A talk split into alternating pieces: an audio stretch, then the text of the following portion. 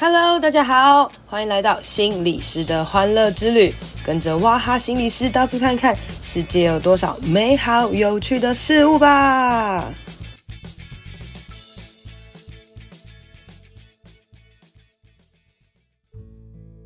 大家好，欢迎收听心理师的欢乐之旅。今天呢，我要介绍一个很特别的人哦。他有多特别呢？就是他频繁的出现在我的生命中的，就是出现的很莫名其妙。因为有一天呢，我跟我的一个朋友就是吃饭，然后他就跟我说：“哎，你在中仑哦，我有一个朋友，他也在中仑呢。然后他怎样怎样怎样这样子。”比如说：“哦，好哦，可是我很少去。”然后就。我就发现，哎、我隔天正好要去我的智商所，然后我就遇到他了。然后后来呢，我在那个中仑的尾牙，然后吃饭吃饭，然后隔天呢就 po 了一张照片。然后我的阿姨呢就在底下留言说，哎、那个谁谁谁是我我的子女这样子。然后他发现，哎、又是同一个人，然后就觉得哇，这个人实在是太有缘了，我一定要约他来跟我一起聊聊一下哦。所以呢，我们就要来 welcome 欢迎我的这个频繁出现在我生命当中一个奇特的角色，我们来欢迎冯丽。Hello，大家好，我是冯丽，我我要叫你雅涵吗？还是表姐？好，因为因为 到底要怎么叫？因为因为冯丽呢，就是因为那天我阿姨就说她是呃我姨丈的姐姐的女儿这样子，所以呢我就特别去按了那个，就是你知道三姑六婆计算机，你知道那个吗？就是我在按说，那你应该是我的谁这样子，要怎么叫？然后你知道显示出来是什么吗？是什么？未知。就是太远了，哎、呦太远了，太远了。就是我们可能只能在某一个人的可能就是呃丧礼或是婚礼上面可能会遇到，然后坐很远桌的那种。哦，就是对。所以后来我就想说，好，那我就跟这个小丽讲说，OK，从现在开始我就叫你表妹，然后她就叫我表姐。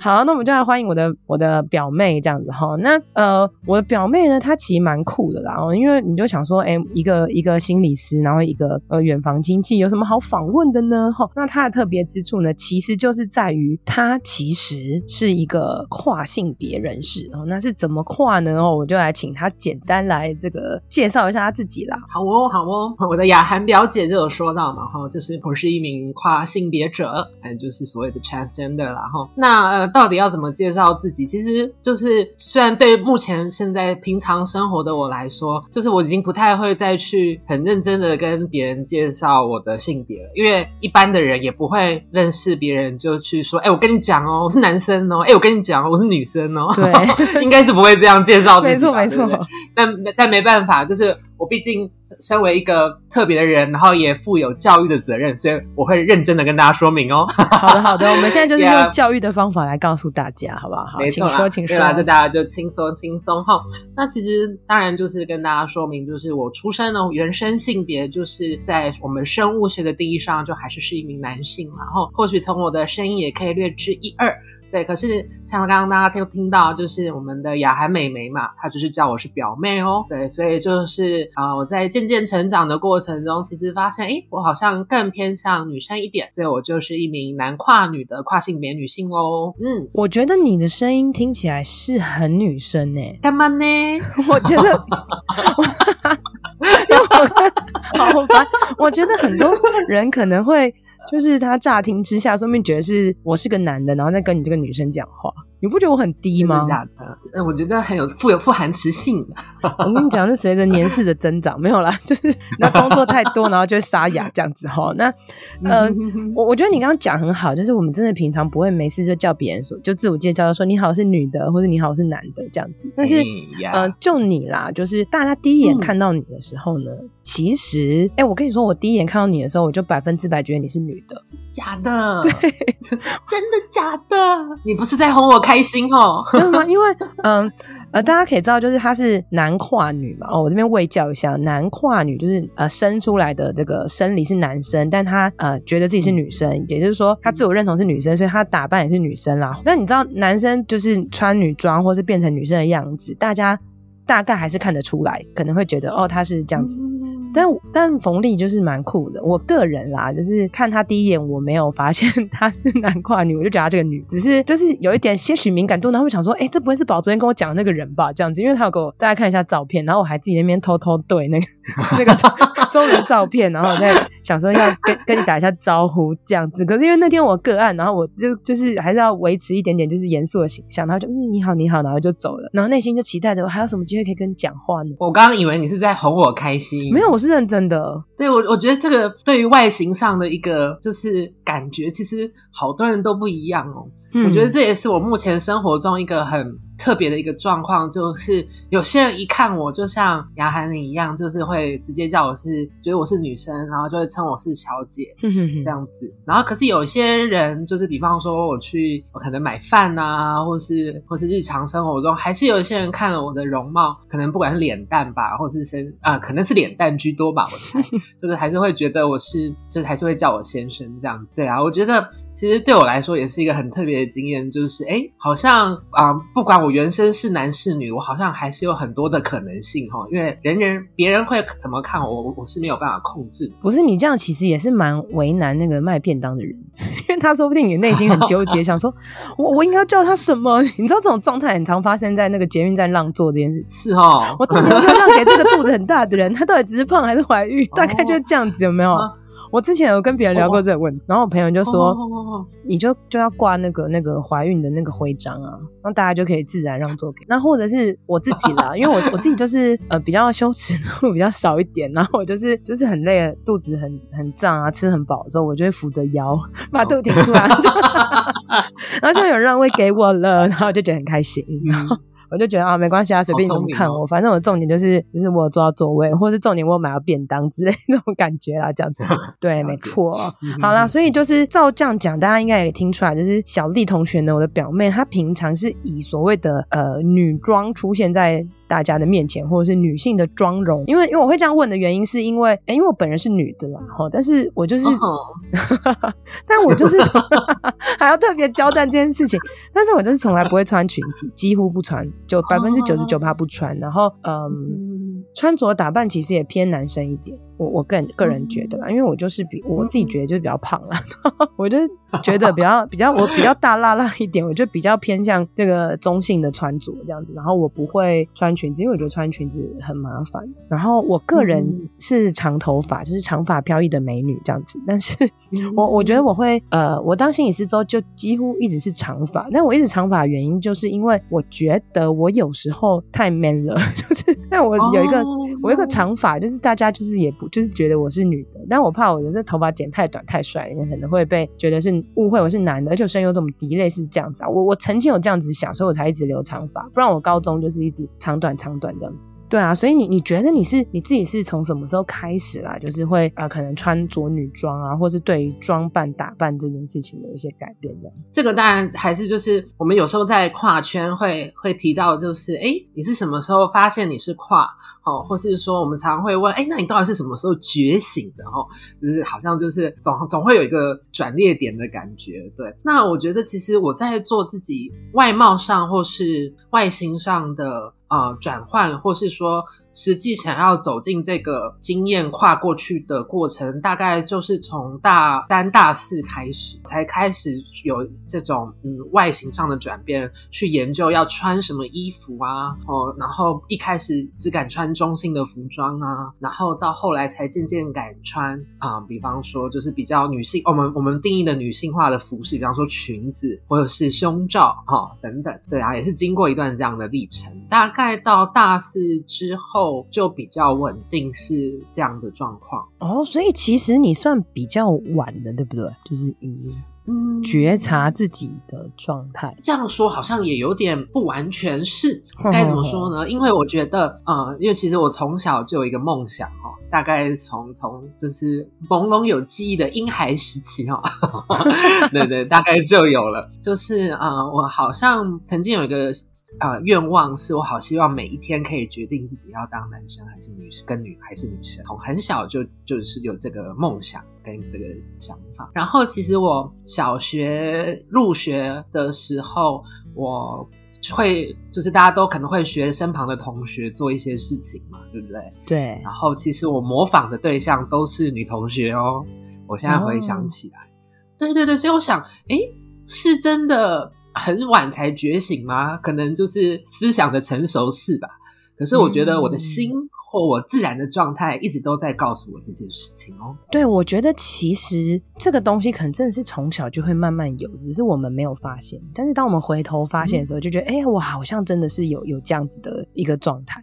那对你来讲，其实算是大学的时候才啊、呃、开始很明确的觉得，哎，我自己好像是我自己好像是女生吗？还是其实是我觉得我自己好像喜欢的是同性，还是什么什么之类？你的那个觉醒的 part 在哪里啊？嗯、哦，因为跨性别者的性倾向也是丰富复杂的啦，所以可能就是先不要把喜欢的对象放进来。我觉得对于我来说，最重要的契机就是因为，嗯、呃，我在。那个大三的时候上了刘慧琴老师的性别心理学，嗯，然后在那堂课上，我也真的遇到了一名就是男跨女的跨性别者，叫 Zoe，嗯哼哼，对。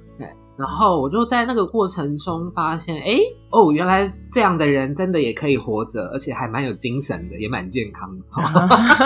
对对对对，然后我就觉得，哦，原来这样是 OK 的。然后我觉得这对我来讲，的确是造成一个蛮大的思想上的冲击吧。对啊，对啊，所以我就会觉得，哎，好像是从那个时候开始，我也在继续发展自己不同的可能性。嗯，所以我其实，在那个那个相遇之前，哈，我一直以为自己是男同志。嗯，对啊。哦，所以我以以为自己是男同志的这个状态也活了一段时间哦。所以其实你是先自我认同或自我觉察自己是个男同志，然后接着就是可能上了课或是看了呃可能跨性别的看到跨性别的人，然后你才去思考说，哎、嗯，其实我好像是个跨性别，的这样子吗？是这样定义的吗？嗯，我觉得我的历程会是这样子没有错。可是因为这些名词终究是所谓的人去分类出来的嘛，对，对不对？嗯，对，所以它也就只是一个。个为了让我们找到自己的一个一个名词罢了啦，我是这样想。对对对，我我觉得你刚刚讲有一个 part，我觉得、哦、有点感动，就是你知道，呃，他 自己讲，就是我觉得啦，哦，因为就是网络上常常会有一些人会在那边讲一些，就是让我们觉得很讨厌的事情，譬如说可能哦，你不可以太早教性教育啊，或者不可以太早教什么同志教育啊，这样小孩子就会变同志啊，或者什么之类那种呃互加盟类的言论这样。那可是我就会觉得说，其实越早教。其实只是让，不是说小孩子听了就会变同志，或者小孩子听了就会变跨性别，而是他可以在这个过程当中去思考自己到底是或是不是，或是他可以在这个过程当中找到更呃真实的自己，认识自己。因为如果你真的完全没有学，或是真的完全不知道，你有可能真的真的就不知道，然后你就一直活在一个。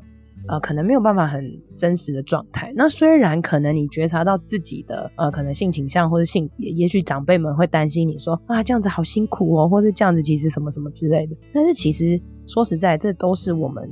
自己的选择，所以我反而觉得，如果呃不教那些什么东西，反而其实是真正就是自以为可以蒙蔽这个东西，但是它其实还是存在。所以我都觉得，嗯，很感人类。这个上课其实很重要。对啊，对啊，我觉得就像刚刚雅涵讲的，其实，在我们呃，在我那个年代 的教育的过程中，对我们，因为其实我我在大，我是大概是在小六的时候，那个时候我们还有图书馆课嘛，然后就去查。我就是小时候就是好奇宝宝，我那个时候我也去查了性。教育相关的书，那里面其实确实是不会教到这个所谓的跨性别这样的名词啦，确实是没有。然后，但但是确实是有教到一些所谓的性行为的安全啊，或是说什么的多元的性倾向，就是有。但是我觉得，就是教学这个东西，就是呃，譬如说你小时候去去翻好了啦，然后可能大家小时候都会去翻书，不一定哦，就是但是或是上这些性别的课或什么的啊，很多人其实真的就听听就觉得没事的，就哦这是这样，这是别人。那可能他有一天他遇到了，然后他回想起来才就哦有这些事情。嗯、我我自己觉得，对于教育这件事的看法是这样，就是。很多时候我那个，譬如说我可能教自杀防治好了，然后就是大家也都爱听不听的。可是哪一天他真的想要自杀的时候，他就突然想到，哎，多年前老师可能讲这句话，然后打醒我。所以我觉得这个东西对我来讲可能是这样，就是可能你当初看了也没什么。觉得这个是蛮有道理的。我也蛮有同感的，就是在做性别教育这部分，很多时候那个当下，因为可能也还在一个呃认同还在流动，或者说其实还没有真的遇到这样子议题的一个困境的时候，多半都还是会觉得事不关己啦。可是我们毕竟就是活在同一个性别的文化底下。总会有遇到的时候的，所以大家如果有这样的机会，嗯、千万不要错过哦，多学一点都会用到的。对啊，所以我觉得其实你刚说你就是大三大四，然后诶因为以我们世俗的眼光来看来啊，就是本来是一个。穿着中性或者穿着男性，他突然就开始穿。女性的服装了，那其实这个东西改变应该算蛮大的，对不对？就是呃，你你自己啦，就是有有要开始穿着女装，或是想要这样子，你觉得它对你来讲是一个很大的突破吗？就对你啊，或者当然是一个大突破啊！那不仅是自己对自己的突破，然后也是打破社会的一个行动啊。然后我觉得，就是我觉得在这个呃变啊变装吗，或是说呃融入异性恋女性的形象的这个过程中，哈，对，其实我、嗯、我们我们我们虽然是复制的那个传统二元的结构嘛，哈，但我们也在这样的实践的过程中，去弥补了一些自己在。年幼时没有办法经验到的一些感觉，我觉得其实这是一个重要的一个补弥补，或是补充，或是啊、呃、灌输自己一些其实一直以来都很想要的经验的一个很重要的一个过程啊、哦。所以你哎，你第一次穿上女装，就是打就是自认同、自我认同后，然后决定换上女装，就穿上女装的那一刻，你有觉得哦，好感动这样很紧张哎，第一次根本就是只有紧张，哪来的感动啊？别想了，我以为就是像我终于。穿上婚纱这种感觉，没有这么美好的故事好吗？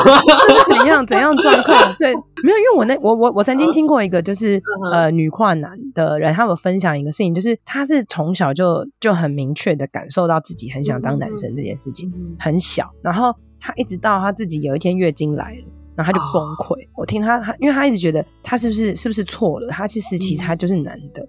然后一直到他真的月经来，他讲说：“对，我就是女的。”他就崩溃这样子，然后就是很情绪化的状态。然后我觉得可以很想象那个画面。那我就想象说：“嗯，那你第一次穿女装是不是就是哇，超开心这样？”哦，哦，如果你是说第一次穿女装的话，可能是哦，因为因为我有因为我有三个姐姐，我小时候会被扮成超级 model。对，然后他们就会把我装扮成女孩，哦，所以你从小被扮女装，对啊，对啊，我还会摆 pose 哦，这样的话应该算是开心啊。嗯，但是我是说认自我认同之后穿上是紧张，我觉得那个那个是在找到认同的过程，那个不是我认同之后，所以我穿女装不是这样子。哎，那你那个紧张是怎样？你是去去去了买衣服，还是在我一开始根本不敢在家里换啊？对啊，一定是带到外面换的啊！哎，对啊，那就是在外面换，就是会觉得这样好吗？哦、这样可以吗？我这样 OK 吗？会不会做了什么不不不对的事情啊？我是不是一个有罪的人啊？等等哦，对啊，大概就这种感觉，也想想很多这样子。那你是在更衣室换完，然后？对啊，那时候我还要找就是大学的社团的朋友一起去陪我换，然后我就换很久，他有点不耐烦这样子。对啊，对啊，因为不敢出来啊，然后丝袜要怎么穿，好难穿哦，天哪，还要穿高跟鞋，哎，那真的很难呢。我跟你说，我现在只要穿女装，我也是很痛苦哎。虽然我是女的，但是我就觉得裙子好紧哦，所有女生的衣服我都觉得很紧啊，我就是想说女生要穿裙子好辛苦，我觉得你还去穿，可是有时候裙子也蛮轻松的啊，就是它只要套上去就好了。呃，也是啊，也是啊，所以其实其实服装它真的没有一个，它其实你说女生一定要穿裙子，或是一定要穿什么样子，它其实也是我们的这个这个刻板印象。啊，可是你刚刚讲到那个家里啦，哈，其实我对家里这一块是非常有兴趣的、嗯、啊，因为你你妈妈的名字我也是些许有听过，嗯啊、就是远房亲，你妈你妈的那个符号还是在三姑六婆计算机有按得出来的，OK，就是什么什么什么姑啊，忘记的啦哈，然后我就觉得，哎、欸，其实对于上一代人来讲，就是他们要突破，知道自己的孩子，他他他是他他不是他不是儿子，他是女儿这件事情，你觉得你有花很大的力气或者力量，怎样突破吗？花很多力气。吧，嗯，它当然会有一个就是冲突的历程嘛。比方说一开始当然是不能接受的啊，然后就会有一些对于外貌的攻击啊。就是它真的是一个很长的历程，就是了啦。啊、又又不是说智慧型手机，你现在要接受了吗？是，然后就接受，好像不是这样。对啊，对啊，它是一个不断拉扯的过程。对，但是你你觉得，你觉得就你的家人现在啦，嗯、现在他们的，因为我觉得其实所谓的出柜，或是让别人知道我自己的孩子。自己什么样子？这其实对父母来讲也是一种考验，所以我们也不能怪父母说他们呃什么老古板或什么之类的。但是我觉得大家都会在这个过程当中做一些调试。我是一个非常胆小的人，然后也是一个骨子里其实也蛮听话的人，所以我觉得在这段过程中没有办法去呈现他们，也是因为我一直感受到家人的期待嘛，所以我会去啊、满足这样的期待，然后我渐渐的意识到，当我满足他们的期待的时候，我就会消失。那我开始发现到这件事情的时候，我才渐渐长出自己的勇气。那长出勇气的过程，不是说哦，我穿上女装，我勇气就出来，我觉得不是这样子。对，那我觉得其实是在那个不断的去在心理学的研究。也好，然后不断的访问、访谈身旁的各种不同的友人也好，然后我都从很多人的身上看到一些勇气的力量，我才在思考，然后包含刚刚讲的性别心理学也是。我觉得是在这样的过程中，才让我渐渐长出 fighting 的这个力量。那当然还是有一些，比方说时间上的刚好的凑巧的因素，迈向出柜啦。比方说兵役这件事情，我就有去申请免疫嘛。嗯、对啊，对啊。那在这个免疫的过程中，那最后当然我们都学心理的就会知道，就要去跑临床衡鉴啊，做智力测验啊，对啊，等等的哈。就在这样的过程中，然后的最后被很鉴定是性别认同障碍，然后我就在想到底谁才有。障碍，嗯、对对对呀，yeah, 然后那当然最后免疫的条件免免疫的那个这个状况就要跟家人分享，对啊，那在这个分享的过程中，其实也是我第一步出柜的路，大概就是这样的过程。对，所以好像不是说，哎、哦。欸，我下定决心要出柜了，就是时间到了，它发生了，然后我也准备好了，它就出现了。不过那一次其实是一个蛮大的冲突啦，然后后续在那个服装上的转变呐，哈，或是我性别认同的流动啊，外形的改变等等，哈，我觉得其实都是有很多的冲突。比方说他会嫌弃你的外貌是丑，然后会有一些，比方说要断绝。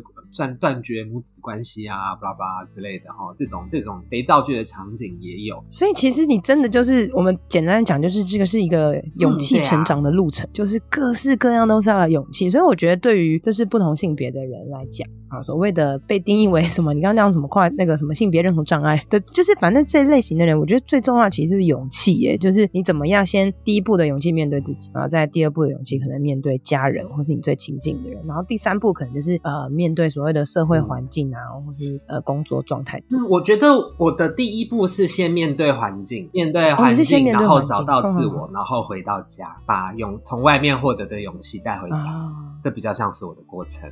那你觉得，然后就是因为你现在的角色其实是心理师嘛，对不对？那你觉得在心理师这件事，哎，我我这样乍想，我觉得心理师应该算是比较多元性别观念的职位，然后好像这个事情是比较友善，呃，可是我觉得这个友善是指可能心理师们之间比较友善，哦，就是都会觉得哦，这是很很棒、很特别啊，很酷诶，你很勇敢诶，然后甚至多给你一些爱与支持这样什么之类的。但是可能对于个案啊，或者是什么什么之类，好像就会有一些些卡关或者什么的。你觉得就是以你现在的角色啦，就心理师的角色来讲。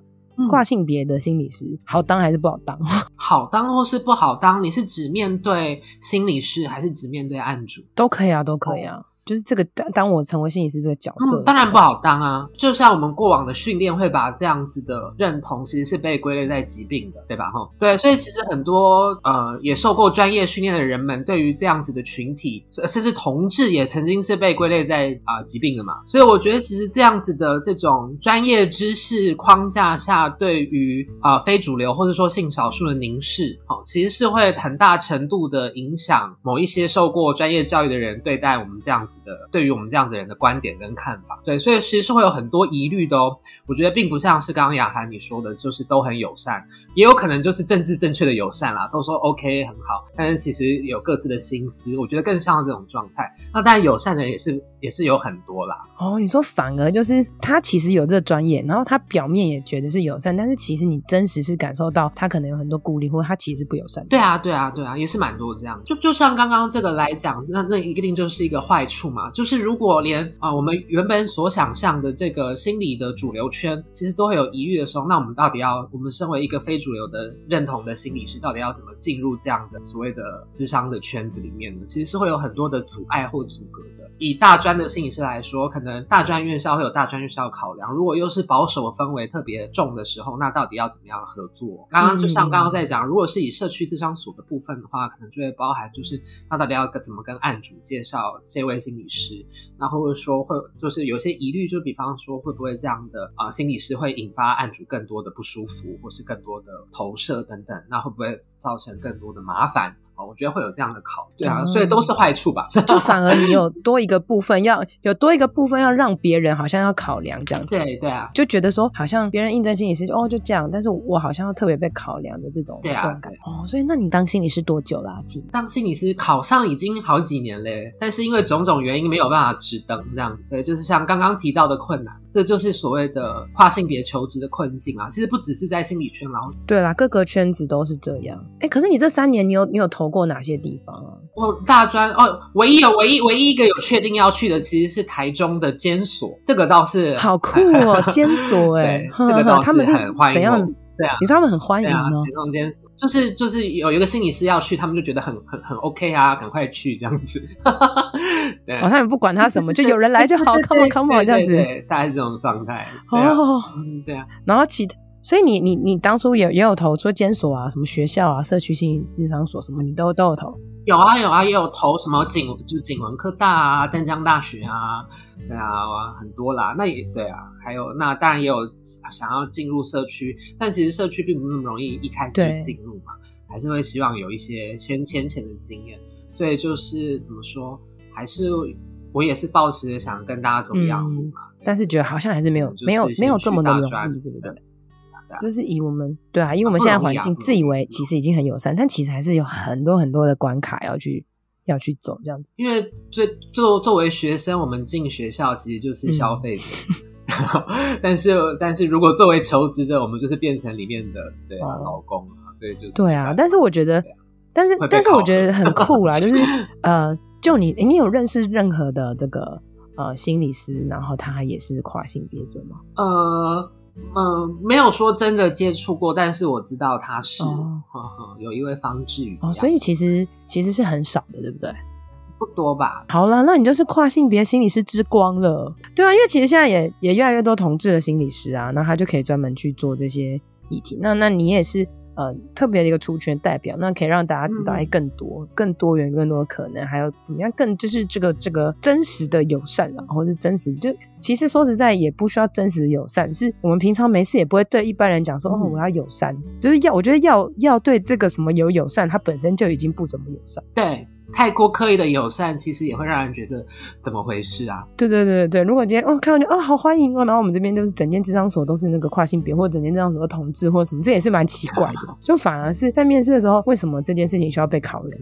哦，或者是呃个案选心理师的时候，为什么这件事情会被嗯好像需要去怎么跟个案解释或考量？啊，跨女就是女啊，我觉得有时候是应该是到底不知道什么时候这样子的观念可以一直被被建立起来。嗯嗯，我觉得这个就是 可能还有很长的一段路要走吧，毕竟。我们目前社会上很多的表单啊，或什么，它的分类就还是那样，很难啦。大家一起努力。对，因为我觉得啦，就是你可能你说你在上课的时候也是看到了一个同学，然后他可以哇这样活得那么好。嗯那所以其实，也许你的存在就是真的让很多人看到你，然后他们可能也会也会觉得很好，甚至可能这个个案他也不是性别认同，他可能有其他没有勇气的这个部分，但他在你身上看到勇气，我觉得这也是很难能可贵的事情。我觉得像这样子的回馈，其实在我去演讲的过程中，或是过往在大专接案的过程中，我其实听到蛮多学生都是这样子跟我讲，他们反而因为我的这样子的认同，或是我的这样子的一种很不一般的状态，他们好像。突然会觉得，哎、欸。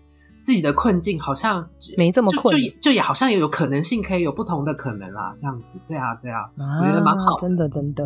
哎、欸，那那我我来问一个无聊问题，嗯、就是你知道我是基督教这样子，嗯、基督徒，那你知道很多的那个呃同志啊，或者跨性别朋友，就是对于基督徒有极致的厌恶跟讨厌。你自己对于这个基督教的人有什么看法？其实我我蛮喜欢基督教的，就是哎、欸，真的假的？怎么说？宗教的层面来说，我其实很喜欢他们的艺术品。对啊，我我其实很多时候我看到 很特别，你很多基督的画作啊，或是他们的一些就是想要呈现的议题，我其实都会蛮有感觉，蛮感动。对，我也说不上来。而且其实以前国中的时候，曾经有受邀，曾经好像有人想要邀请我加入教会这样。对，所以我觉得其实我的圣圣缘基督缘好像也是匪浅哦。匪浅是不是？好哦，那我下次要带你去教会。耶，yeah, 好期待！哇哇，好开心哦！因为因为其实我我有我有好朋友，然后他也是心理师，嗯、然后他就在一间教会，然后真光福音教会，嗯、然后他那是一个呃同志的教会这样子，哎、欸，不是同志，他叫做欢迎所有人的教会，可是里面有很多的同志，也有很多跨性别的人。然后呃，我我有一天认识我一个朋友，因为我我在的教会其实是没有特别在提同志或者什么的那个 part，然后我自己也会觉得。我也不太确定我的教会就是有同志去会不会又怎么样，但我觉得应该是不会。好，但是我我的朋友是同志，然后我就觉得他他也想信信耶稣，就想要去教会了。后来我就陪他去那那个教会，然后他现在就在那个教会，就是很真实的做自己，然后很开心，然后很多的同伴。那我就觉得，哎、欸，其实真的很棒哎，因为我觉得任何呃人都很需要一个团体。好，譬如说我真的很喜欢插花，我就要去插花团体，有没有？然后我真的很喜欢爬山，我可能就参加登山社啊等等。那可能我对性别认同这议题觉得很重视，那我就在同样性别有这个概念的团体里面，我就会有很大的这个呃可以做自己的一些空间。好了，那呃最后呢，我想要问你啊，就是呃从你就是考上心理师以来啊，职业到现在啊，你觉得啦，然后就是呃简单介绍一下你的工作，你自己在面对工作的内心状态，就是不管你是不是跨性别的人啊，就是呃三年内也算是个新手心理师啦，就是你觉得啦，心理师这个工作啊，在这个过程当中。呃，你觉得有哪些部分是你觉得很酷啊、很好玩、很棒的学习？然后哪些是你觉得哦好难哦，什么样子？嗯，我觉得对我而言，身为一名心理师，其实是啊、呃，对我对我自己的生命是一件很重要的事情啊。对，就是有点孤僻，有点内向，因为有了心理师的这个身份或角色，使我可以就是创造出一些啊、怎么说，跟人真的能够好好了解彼此跟。啊、呃，认真的贴近彼此的心的一个关系，我觉得这个是对我来说是生命中很重要的一件事情。而且虽然说我我们有一个专业的角色，好像是要去啊、帮助案主这样子，可是我却觉得很多时候，我还是觉得我自己从啊、每一个案主他们分享的故事跟经验中，我也有很多获得跟学习。那我觉得其实就是在这样不断互动的过程中，跟彼此生命的。经验的碰撞，跟一些火花跟交流，还有一些当然我的引导吧，或是对方的引导，我觉得都是彼此互相在这样的过程中，我觉得我终于可以找到一个我能够真心相信并且投入的关系。这好像就是我一直在每一段每一段自商关系中的收获跟学习。这样，那我觉得难处当然也是难在，的确有一些。案主他的生命的重量确实是比较沉重的，然后甚至是可能他的确是有一些在身体上的一些挑战 challenging，然后不管是气质上的一些状况，或是嗯，可能的确是有一些更需要去面对的精神上的一些不适应这样子。对，嗯，那我觉得其实我也接接呃，我也跟这样子的生命相处过。可是我觉得虽然难，可是我好像也每次都可以从他们的困难中看到一些力量跟感动。对不起，我讲到这边有点、嗯、有点感觉，就是虽然我觉得这整个社会可能对于所谓的会来咨商或者所谓的精神疾病还是有很多污名化的标签，对，那可是我觉得他们还是依旧是用他们的方式很坚强的在撑起自己的生命，所以我觉得很难。嗯、我每次都会觉得我到底能够为他们做什么？我我有时候也会觉得我好像其实是无能为力，我还是很感谢自己是可以陪在他们的身边，对，大概是这种感觉。嗯，我觉得当心理师真的都是他他这个历程，就是不是说我们帮个案，而是其实是在我们和个案相处的过程当中，我们彼此都在成长，嗯、然后一直的往前行。那虽然我们不会去给予一些什么提示啊，或是建议，但是其实我们都是在我们自己的呃生命的历程当中互相的牵引，互相的拉扯。然后，呃，会随着年纪的增加，呃、年资的增加，我们其实都会，对啊，会越来越成长的。然后，呃，度过很多的困难，你就会发现，虽然自己毫无，有时候觉得自己好像什么时候不能做，但是有时候，你知道，光可以好好的陪伴一个人，或是光可以好好听一个人讲话，这件事情，在这个社会当中，就有时候就是一件很难能可贵的事情。同意。对啊，会觉得哇，原来你看有一个人他，他譬如说他可能花了两千块，他只是为了有一个人可以好好听他说话，纵使他其实不知道自己要说什么。然后我觉得每次在这个 part 上面，我都会觉得呃蛮感动的。然后我觉得，我觉得小丽更特别之处就是她自己的生命经验比别人哈，比很多我们呃可能很幸福的，就是你不太需要什么认同的的状态人来讲，多了很多很多的勇气。然后我们可能会自以为现在的环境也很友善，可是对他们来讲，他们真的还是有很多很多不同的路要走。那最后呢，我请小丽来然后做个结尾哦，就是。你想要，呃，身为我，我命名你为心理师，呃，跨性别心理师之光的小丽。你觉得啦哈，我们就以跨性别心理师之光这个角色来讲哦，如果你要对于所有跨性别的人来讲几句鼓励的话，你会想要怎么样跟他们说？嗯，对于跨性别，对跟我一样的每一个生病的朋友哦，我们可能都活在世界上各个不同的角落，也都在各自奋斗努力着，想要开创一些更多的自由的空间也好。或是说想让自己能够更踏实的活着，不要有任何担忧的活在这个世界上。那其实，虽然我作为一名心理师，但其实我也还是一样跟你们一直不断的在努力着。当然，若是有机会能够也和你们有这个缘分可以聊聊的话，也就欢迎来找我哦。好的，那我们今天要欢迎小丽啦。那大家如果是你想要职场或咨询的，你就是上网搜寻她好不好？好、嗯，那或者是呢，有一天在路上遇到她，然后你有缘，你认得出她的声音，你就说：“哎、欸，你是那个那，你是不是那个小丽？”我觉得她应该会很开心的跟你聊天啦，对吼、嗯？当然会啊。好哦，那好好好，好，大家就以这个声音来辨识她了吼。好，好啦好啦，那我们呃今天的节目都差不多到这边喽，那我们就。谢谢大家，拜拜。今天的节目就到这里喽，希望你喜欢，希望对你有帮助。别忘了要来我的 FB 还有 IG 心理师的欢乐之旅留言和我互动哦，你的回馈会是我最大的动力。当然也别吝啬来 Apple Podcast 留言五星评论，还有分享这集给你的朋友。我是王雅涵，智商心理师，大家都叫我哇哈。我们下次见，拜拜。